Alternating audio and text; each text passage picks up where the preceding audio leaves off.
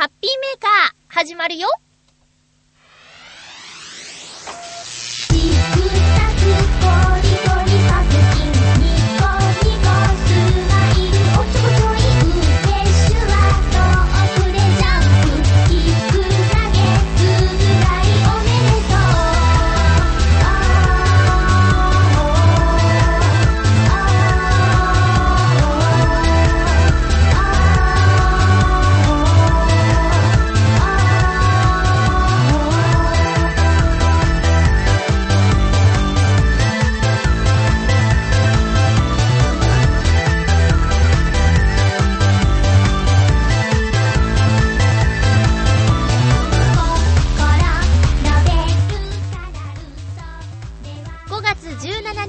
ゆっちょのハッピーメーカー。この番組は、ハッピーな時間を一緒に過ごしましょうというコンセプトのもと、ショアヘヨ .com のサポートでお届けしております。どうも、まゆちょです。えーと、この週末はですね、たくさんお友達に会うことができて、リフレッシュ、それから、ちょっとこう、ぐだーっと悩んでたこともすっきりできた。いい週末でした。なんか、友達っていいねって改めて思ったんですよ。そんなまゆっちょがお送りする、うーん ハッピーメーカー。え、今日も1時間の放送をさせていただきます。皆さんからのメッセージたくさん届いていますので紹介します。そして私の拙いトークでお楽しみください。それでは、1時間よろしくお願いします。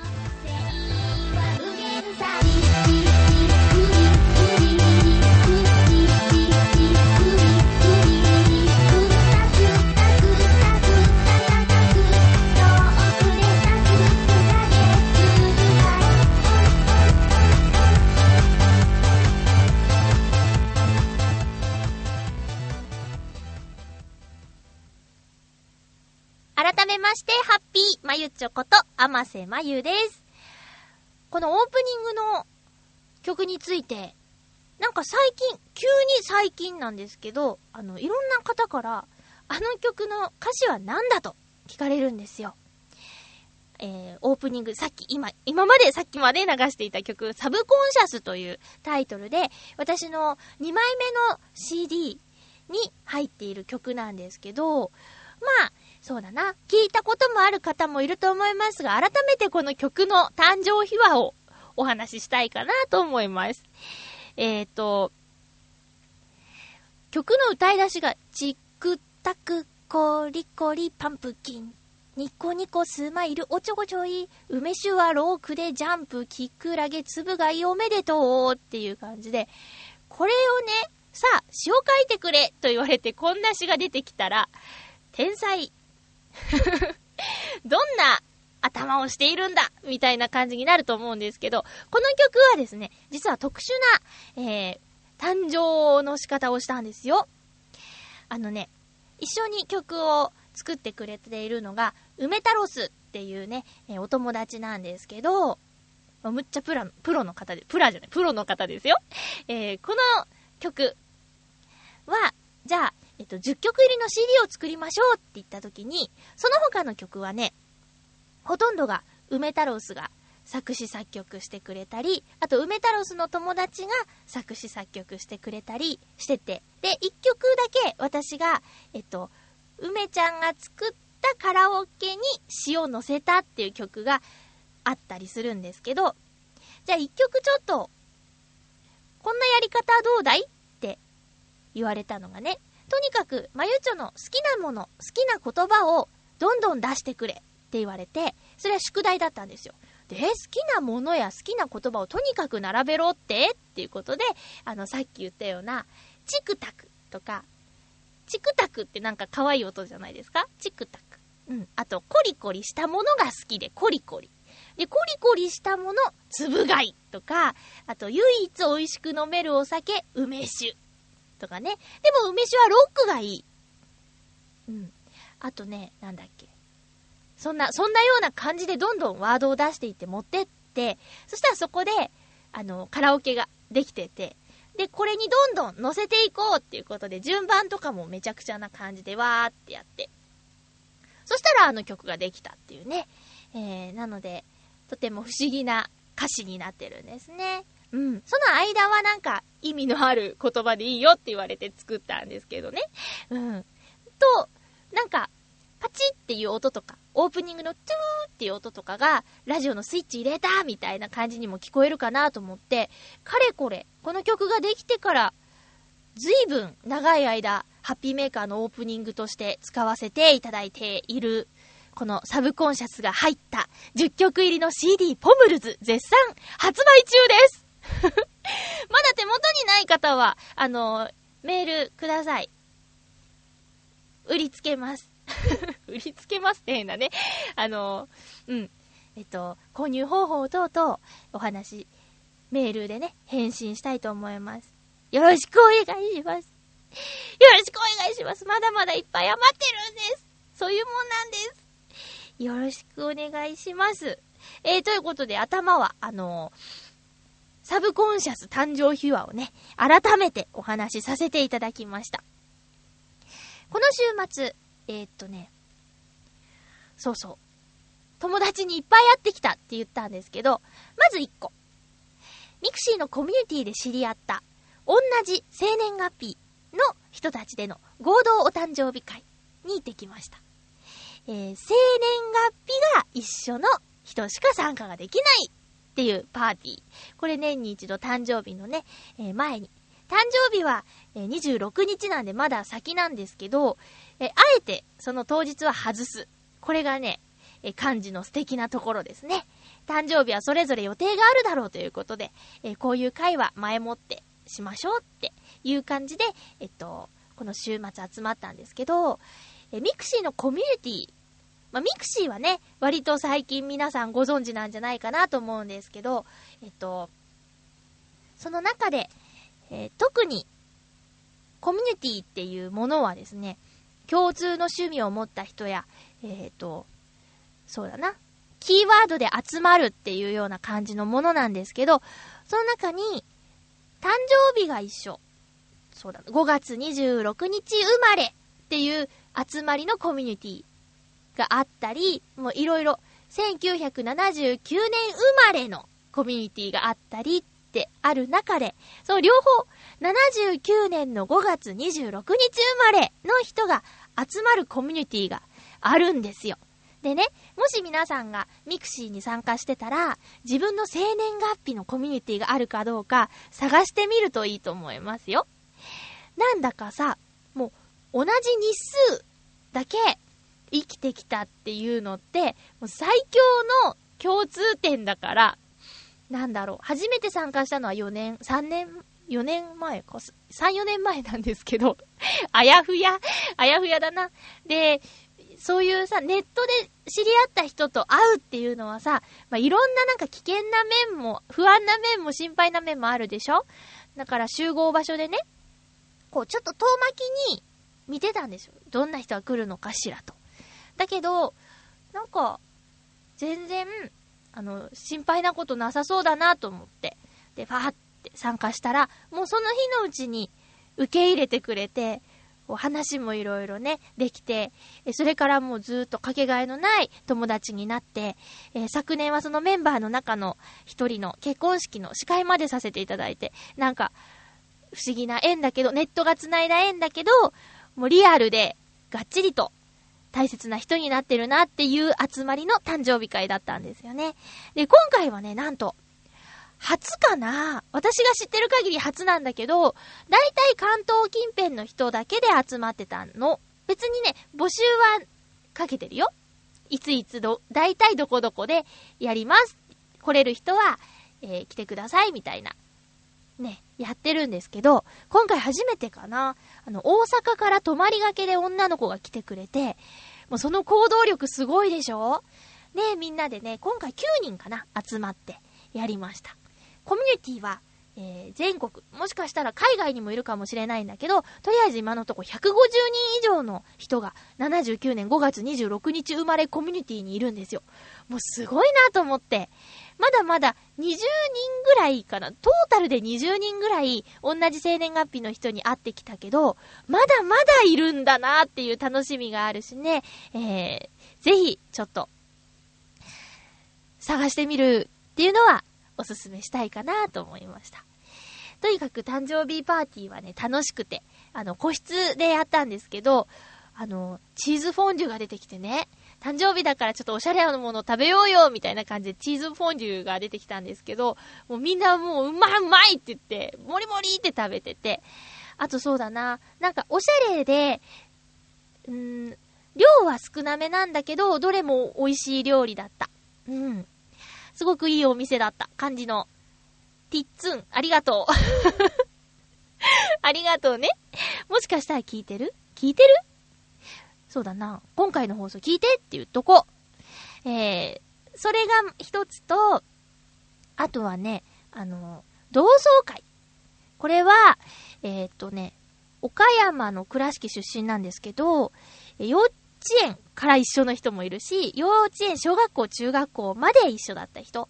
で、高校はみんな、ほとんどが別々なんだけど、まあ、そうだな、岡山でみんな18ぐらいまではいたよっていう集まり。で、その中で、あの、上京してる人たちで、えっと、関東周辺の人たちに声をかけて、定期的に割とやってるんだけど、今回はちょっと間が空いちゃって、1年ぶりぐらいだったかな。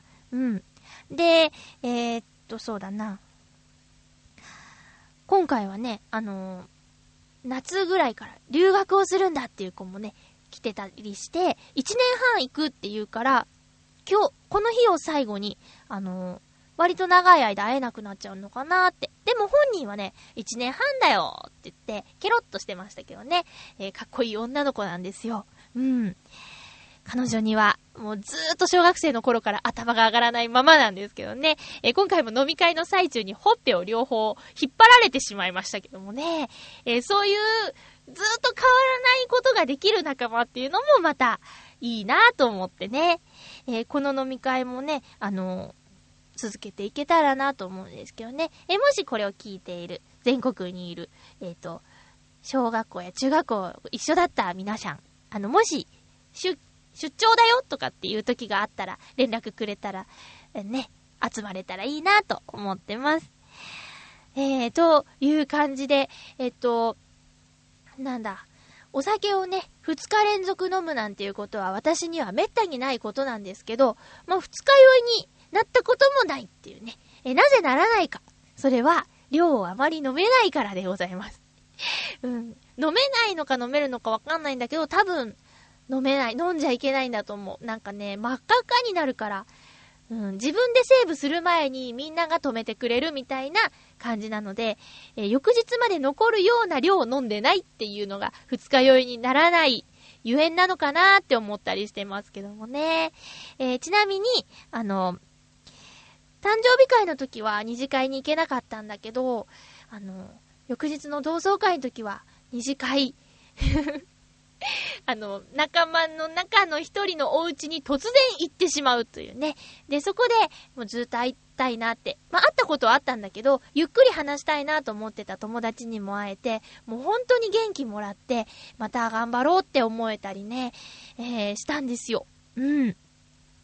だから、この週末は、私にとっては、結構な、ターニングポイントっていうか、転換地点みたいな感じの、すごい大切な週末だったなって思うので、アリンス、バイ、ジン。見てる人しかわからない。ごめんということで、まずはこのコーナーから参りましょう。ハッピートークはあ、大丈夫？みんな、ついてきてますか？今日のテーマは、あなたの周りにいる頑張りストというテーマです。まずは、うーん、えー、っと、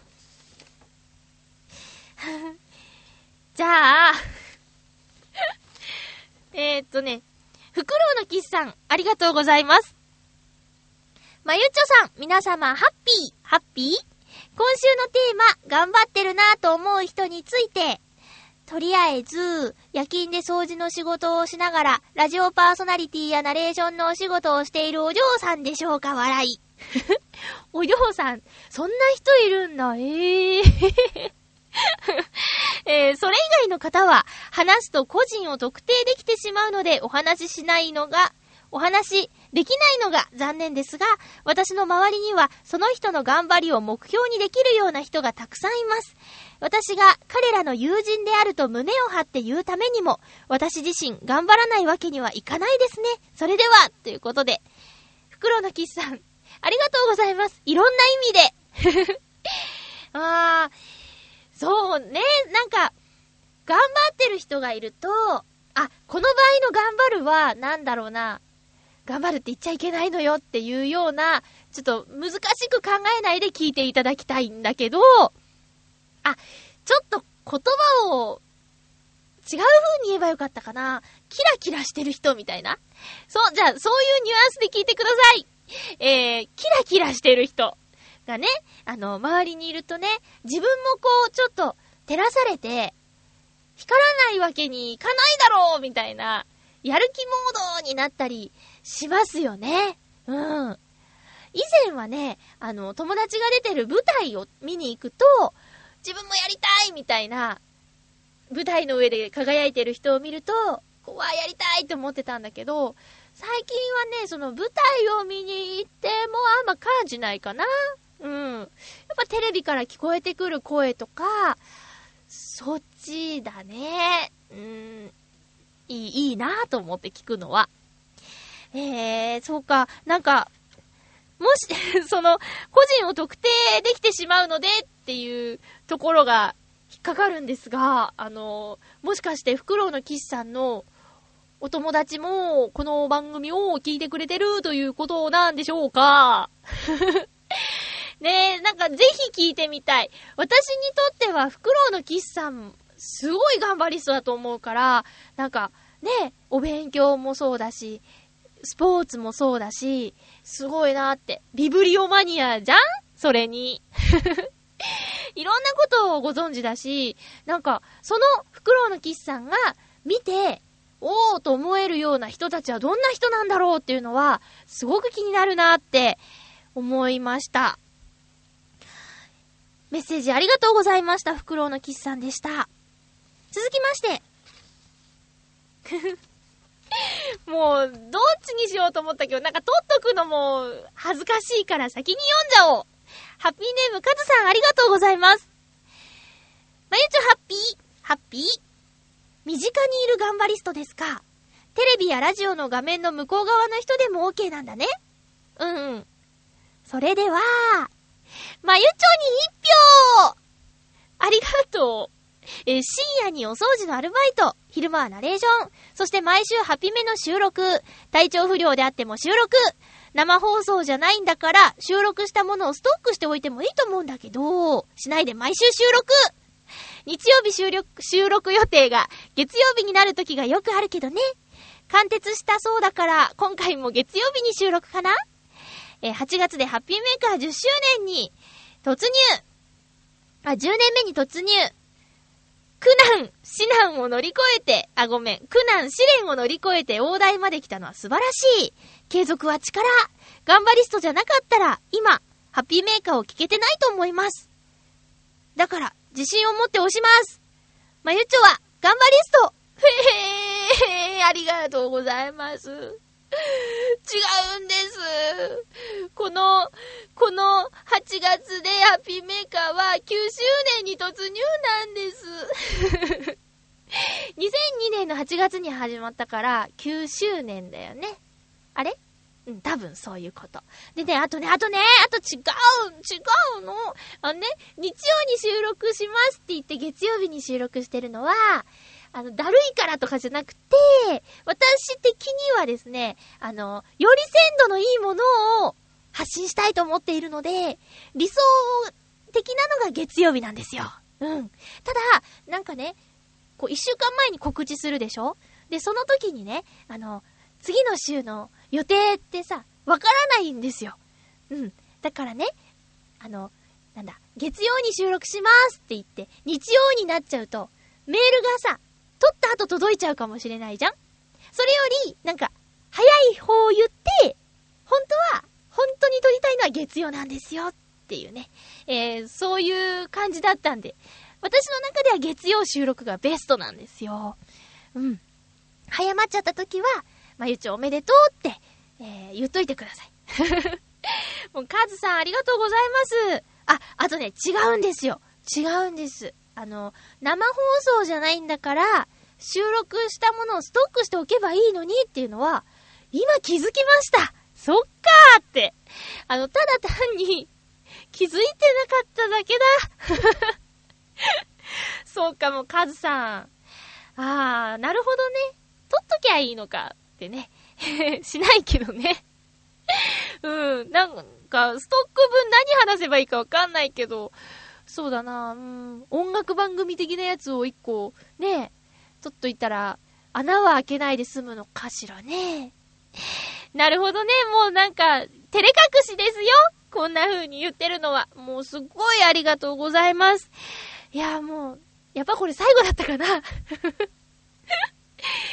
いや、ラジオはね、見えないですからね。ちょっとなんか、あの、うるっとしてしまうような内容だったですけど、カズさんが使ってるこの押すという言葉は、AKB とか、そういうね、アイドルグループのアイドルグループメンバーに使う押すですよね それはなんか、プラスすぎる解釈かな？とにかく、ありがとうございます。ありがとうございます。でもね、こう、そうだな。私が、例えば、じゃあ本当に頑張りストだったとしたら、それはね、一人じゃね、そういれ、いられないことなんだよ。さっきも、ね、あの、お友達に会ってきて元気になったって言ったけど、うん、それ、そのお友達のおかげもあるし、こうして、見放さないで、苦難試練を乗り越えてって、もう相当みんなには本当にいろんなタイミングでいろんな心配をかけてきちゃったっていうのは分かってるんだけど、その都度、なんか、もうね、バイバイって言われちゃうかなって不安にもなったけど、一番のそうだな大変だった時、一番って決められないけど、うーん、その時に今言ったようなことを口にしちゃったの。みんなの前で。ライブがあったからね。うん。その時にリスナーさんに会えたから。その時にね、もうみんな来てくれないかと思ったって言った私を、割と、厳しめに、そんな風に言われたら、ショックですと、言われたの、リスナーさんに。僕たちのこと信じてくれないんですかって言われたんです。もうその時に、なんかもう、リスナーさんだけど、大事なみんな。って、改めて思ったよ。本当にそう思ってるからね。うん。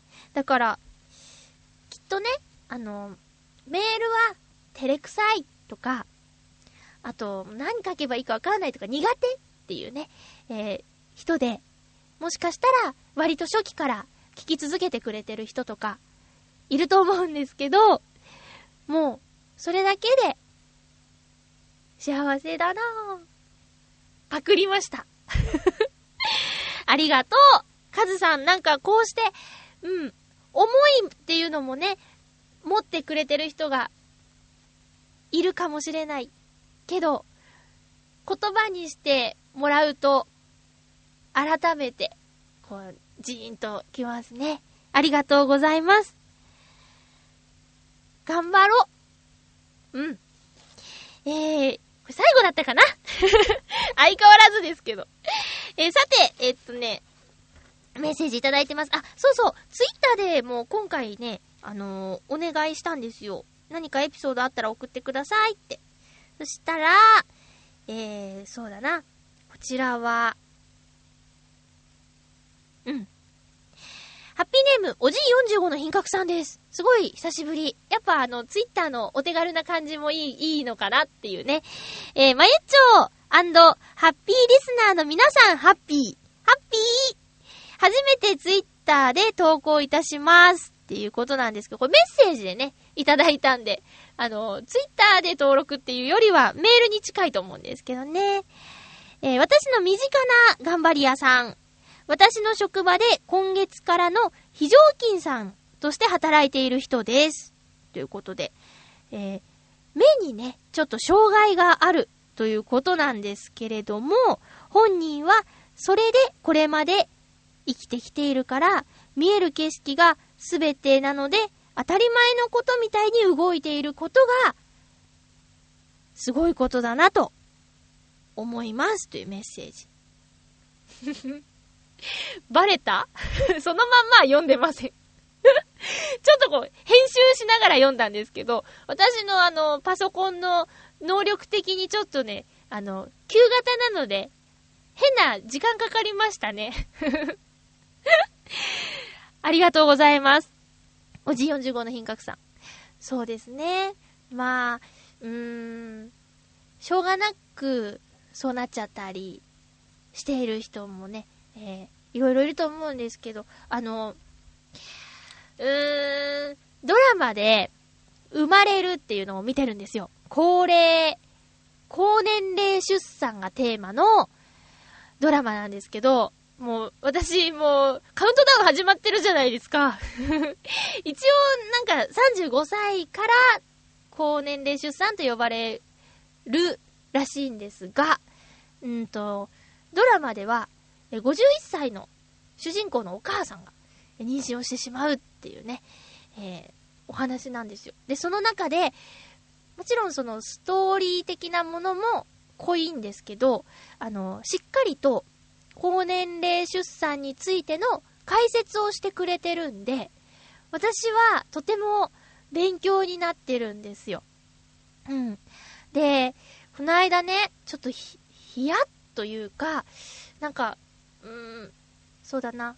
うまく伝わるかわからないんですけど、こう、そのドラマの中で言ってたことをそのまま言うとする、言うならば、あの、女性の持ってる卵子、卵子っていうのは、もう、最初から生まれた時から数は決まっていて、もうずっとそれを持って生きていくんだって。で、えっ、ー、と、毎月ね、こう、排卵日っていうのがあって、その時にこう、一個ずつなくなっていくんだよ。うん。ポンポーンって。ポンポーンかわかんないけど。うん、その、一個ずつなくなっていく。で、残っている卵子は、えっと、持ち主、その、うん、持ち主でいいよね。持ち主と共に生きていくの。だから、そうね、誰かが言って問題になったけど、まあ、まあ、卵子も年を取ってしまうんですよ。らしいんですね。うん。で、でも男の人は、毎日新しい精子が誕生するんだって。うん。だからね、まあ、いろいろ考えちゃったよね。うん。やっぱりその、うーん、長い間、ね、あの、一緒に生きてきた卵子っていうのは、うん、お肌のたるみとかと同じように、ちょっとずつ元気もなくなっていくし、うん、なんだ、体力みたいなような要素もちょっとずつ、うん、ね、なんか、うまく言えないけど、とにかく、そうね、ま、年を取るっていう言い方でいいのかな体と一緒でね。うん。だからね、うーん、元気な赤ちゃんが生まれてくることができない可能性が、こう年々高くなっちゃうんだって。で、あの、もちろん、その、高年齢のお母さんの体も、えー、心配だし、こう、お腹の中で成長する赤ちゃんの方も、どんどん心配になってっちゃうんだよっていうエピソードがあって、うん、その、ね、いずれ欲しいなら、早い方がいいのかしらみたいなことを考えたりもしちゃってるの。で、なんでそんな話になったんだっけ？うん。だからね、あの、なんだっけな。羊水検査のこととかだって、その、番組を見るまで知らなかったし、でもそれだっていろんななんか、モラル的なものとかなんかこう、いろいろあるのよ。一概に言えないみたいなね。すごくみんな悩んでるんだっていうエピソードをドラマでやってたんです。うん。なんか、こう、年を重ねていくとね、もう、もうすぐ32になりますけど、あの、いろんなことを考えなきゃいけないし、うーん、知っといた方がいい情報っていうのも増えてくるのかなって思いましたね。うん。で、そうね、こう、たとえ、うん、何か、その今までの話は置いといて、あの、病気とかになっちゃったりしたとしても、それを受け入れて元気にやってる人とかもいるしね。うん。だからそういう人はもう本当に、うん、やろうとしてることへ向かって頑張ってるんじゃなくて、生きてくために頑張ってるんだっていう、またちょっと違う次元の話のように私は思うんですけどね。ちょっとなんかうまく言えないな前からそうだけどね。えっと、もう一通ね、ツイッターでいただいてる。今の大丈夫だったかなごめんね、なんか、不快に思った方がいたら本当に申し訳がないんですけども。ボソボソ言っちゃった。えっと、続きまして、えー、ツイッターでいただきました。281028さん、ありがとうございます。まゆちょハッピー、ハッピー？私の、あなたの身近にいる頑張りストは、神さんですえ、平日は高校生の息子のため、休日でも中学生の娘の部活のために早起きしてお弁当を作っています。毎日家族のために朝早くから夜遅くまで働いてくれている神さんに頭が下がりますというメッセージ。素敵でしょ。ありがとうございます。そうか。あのきっと、思ってる旦那様はいると思うんです。あの、奥さんのことを感謝してるって思ってる人はいっぱいいると思う。奥さんじゃなくても、彼女でもいい、彼氏でもいいんだけど、思ってる人はいっぱいいるけど、こういつも、いつも、うーん、一言にでもして声に出してね、ありがとうとか、ごちそうさまとかいただきますだけでもいいから、その感謝の思いを伝えるっていうのは大事だよね。私は、あの、281028さんの、つぶ、ツイッターね。ツイッターとか見てたり、あと、いただくメールとかを読んでたりすると、ちゃんとその、感謝の気持ちを伝えられてる人だと思うんですよ。うん。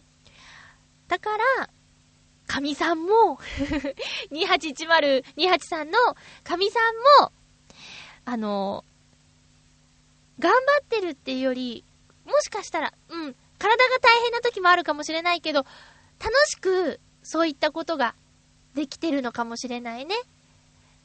うん、好きなことなら、頑張れるじゃん？うん。だから、なんか、素敵な家族なんだろうなーっていつも思ってます。ねえ。えー、と、ね、もし、あ、そうだって、あの、奥さんや彼女とか彼氏とか旦那様とかに、そういえばなんか、ありがとうとか言ってないなって思った人がいたら ぜひ、うん、言ってみるといいよ。なんか、ご飯もさ、毎日ね、こう日常会話で埋もれていくんじゃなくて、あ、美味しいじゃんとかって言われるだけですごい嬉しいからね。うん、きっとそうだよ。妄想だけどね。はは。だから、ね、あの、声を掛け合おうよ。うん。そういうことです。シャッとまとめました。え、ツイッターでの募集はこれからもしていきます。ちょっと、あの、今日も当日になっちゃったんだけどね。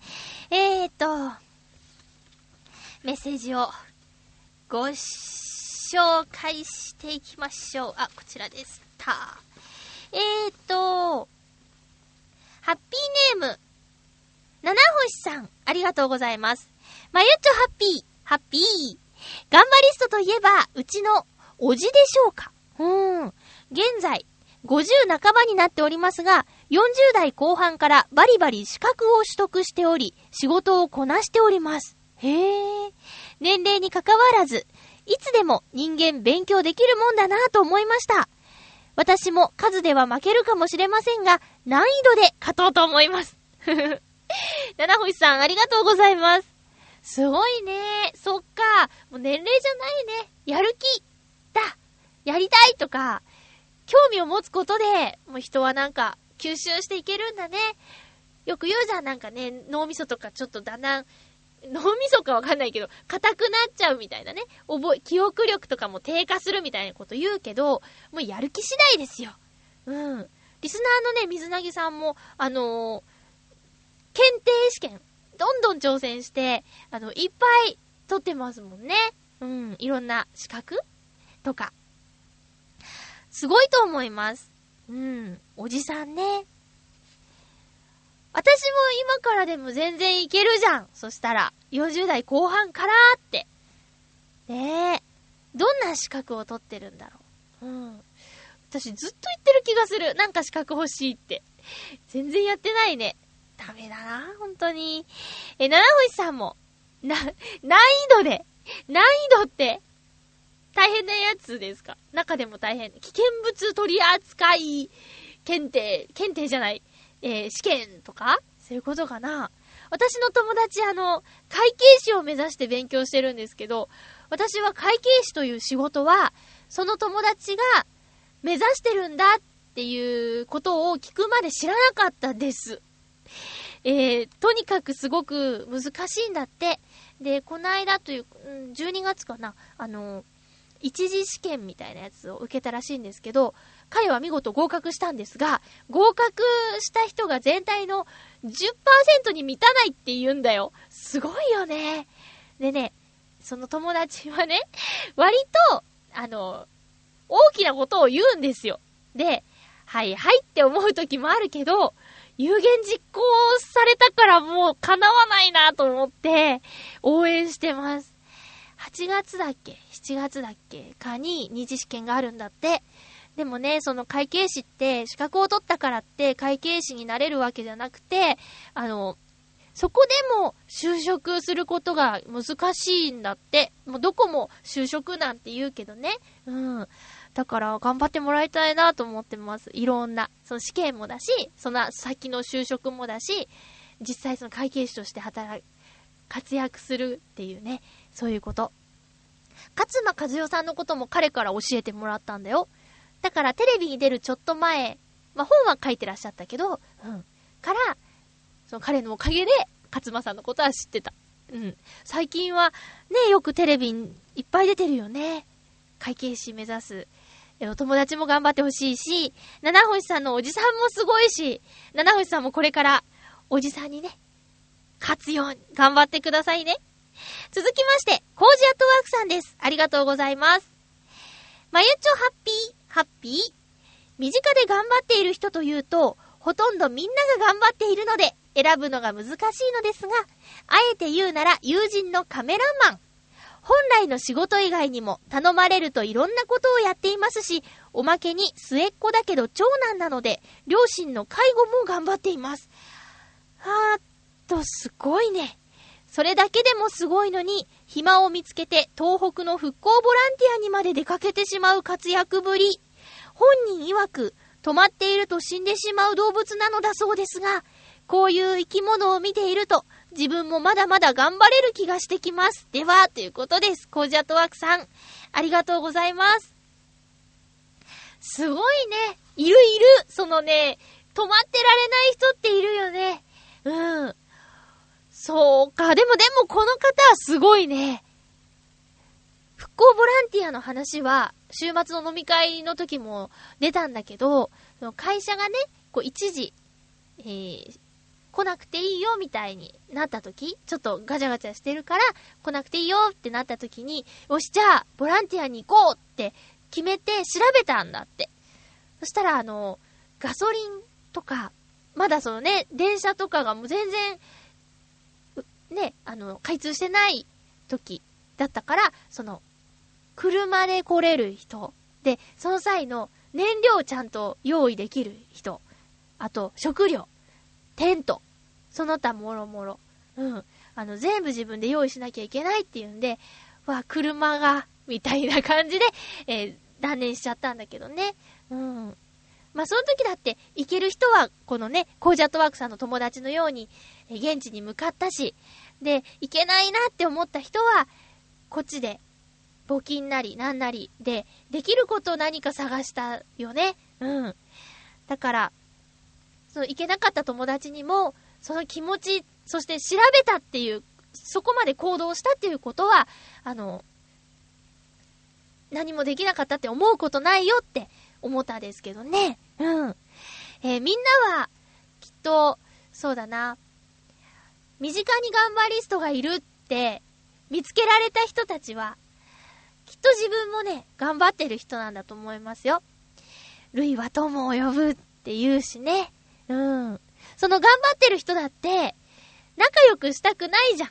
なんか、その、頑張ってないなーって思う人とは、会いたいとか思わないだろうし、何か持ってるし、会い、会うと元気になるとか、そういう要素があるから、人会いたいとか思うんだろうし、友達でいてくれるんだろうしね。だからきっと自分も気づいてないだけで、何を頑張ってるかなんて何でもいいんだもん。うん。だからきっとね、見つけられた人や、あの子頑張ってるなって思い浮かんだ人は、頑張ってると思います。うん。だから、そうね。いや、あ、私はね、そう、いっぱいいて困るって いう、うー、こともそうなんですけど、やっぱりそうだな、なんか、告知も兼ねて言うなら、カツラポンポコちゃん。えー、5月29日、お江戸両国亭にて、えー、落語会やりますのでね、皆さんぜひぜひ遊びに行ってください。あのー、私大阪に秋で、秋で、大阪に秋で、秋、秋に大阪に行った時、ポンポコちゃんの落語を聞いたけど、本当にしばらくぶりに聞いたら、もうほん、なんか、もう、プロの落語家さんっていう、ドーンとした感じがあって、今度東京に来るっていうんで、ぜひ行きたいんだけどね。うん、ちょっと、そうね。行けたら行くよ うん、メールとか送ったんだけど、もうみんなに来てほしいって言ってましたよ。うん。ということで、あ、あとは、あの、小野功石くんを押します。ブログには書いたんですけど、あの、この度、えー、ホームページができたっていうことでお知らせ聞いたんで、えっと、記事にもしたし、ブックマークにもしましたので、ぜひ皆さん、リスナーの皆さん、見てみてくださいね。なかなか実際に、あの、展示を見に行くことはできないっていう人もいると思うんですけど、まあ、ちょっとこうね、あの、ホームページの写真、画面上ですけど、見てみてくださいね。えすごく繊細な作品ですよ。うん。で、えー、彼は、幼馴染の同窓会にいた子です。子って、いた人です。うん。なので、そうだな、応援してます。あとは、うーん、同期でね、声優の養成所や、え学校で頑張ってた人たちは、えー、今でもその声の仕事やってる人っていうのは、だいぶ減っちゃったけど、今でもいるんですよ。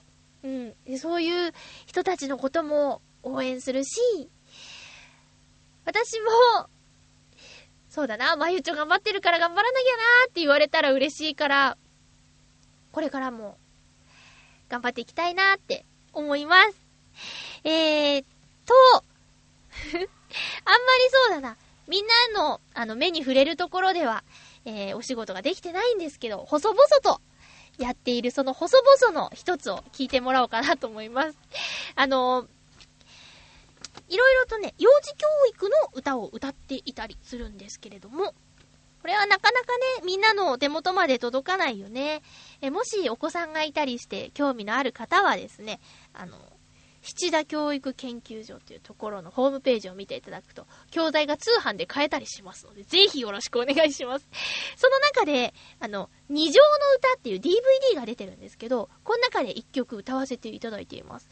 えー、っとね、二条って、例えば、二人が死って、二の二乗です。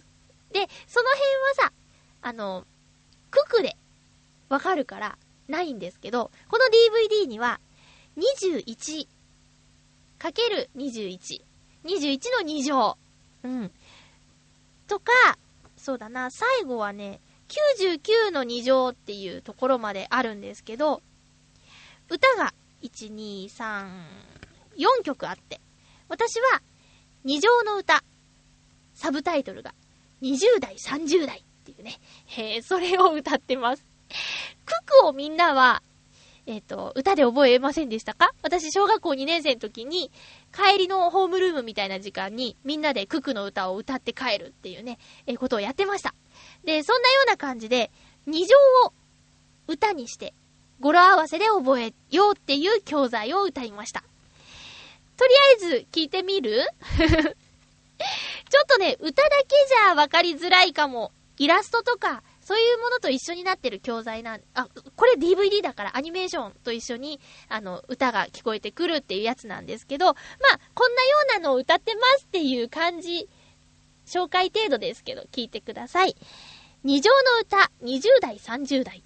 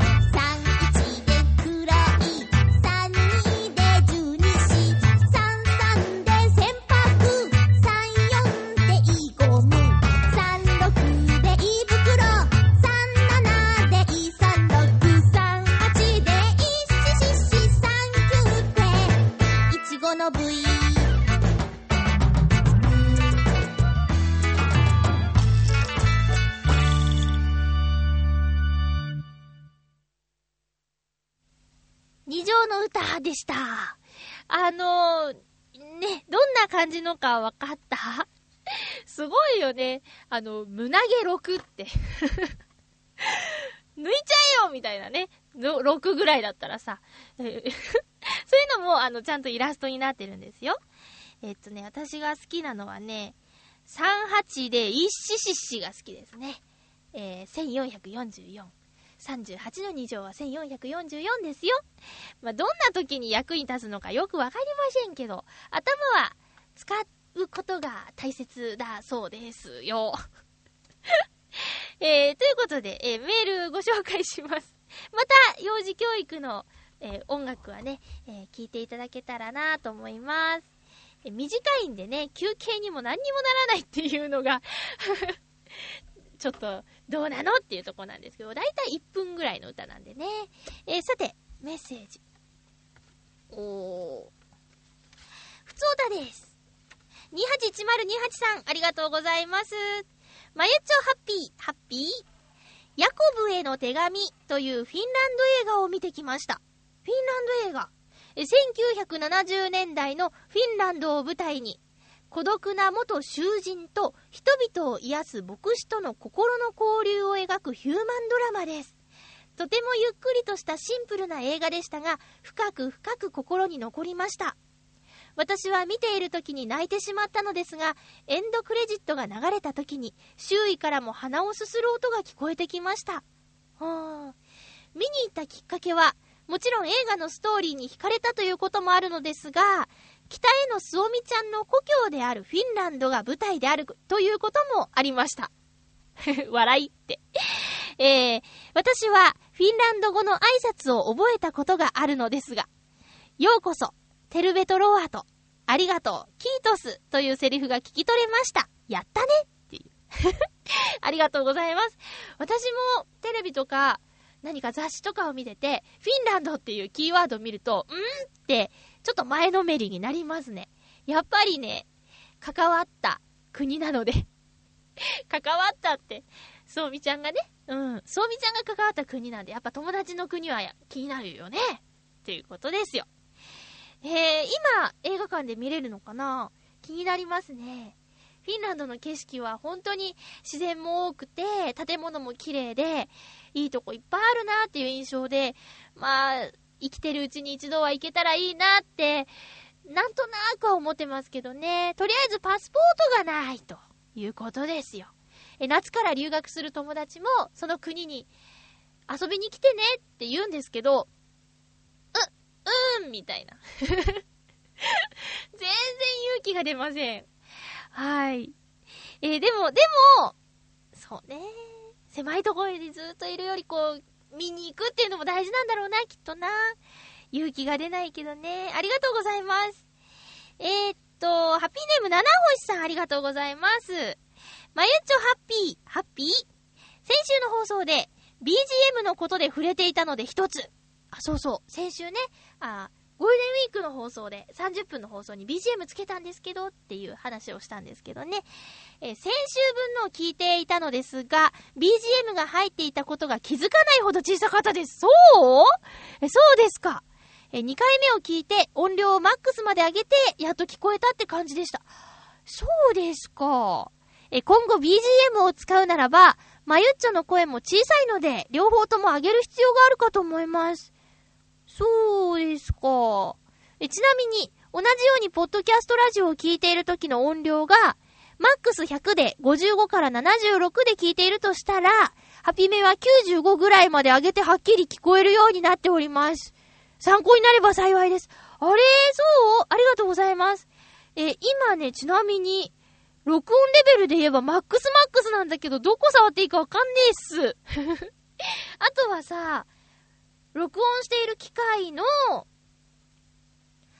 なんていうの？こうピークのとこを超えないようにはしてるけど、そうなんだ。え、そんなに違うんだ。どうしたらいいんだろう。どこいじればいいかわかりゃないよ。そうなんですか。いや、私もね、聞き直すんですよ。自分の撮った放送は。だけど、聞こえなくなかったけど、聞く機会によって違うのかなありがとうございます。貴重なご意見。えー、この放送を聞いてる方で、ちっちゃいよっていう方は、ぜひメッセージをよろしくお願いします。そして、えっ、ー、と、まゆっちょさんハッピーということで、あ、にっこりですあ、にっこりさんありがとうございます。久しぶりです。久しぶりだねえ、お決まりのように感想を誰も書かなかったとは、きっとまゆっちょさんのツッコミを期待していたんだと思いますよ。優しい。でも反応は欲しいものですよね。お日様みたいな人だな、本当に。ありがとうございます。え、さて、まゆっちょさんの試み、BGM がついているのはなかなか新鮮でした。音量は曲が主張しない程度になっていたのでちょうど良かったなと感じました。はぁ、うーん。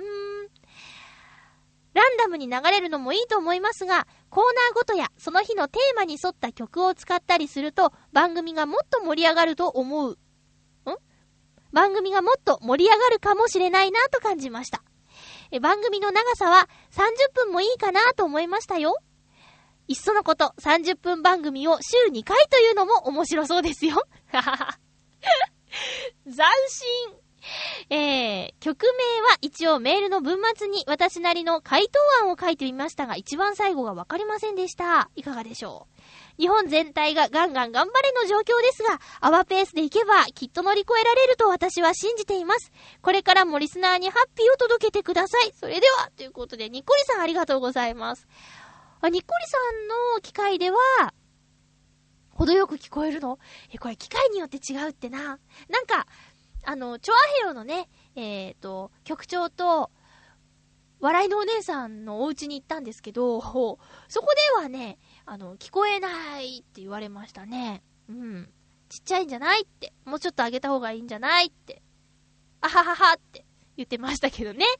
えー、そうか。ありがとうございます。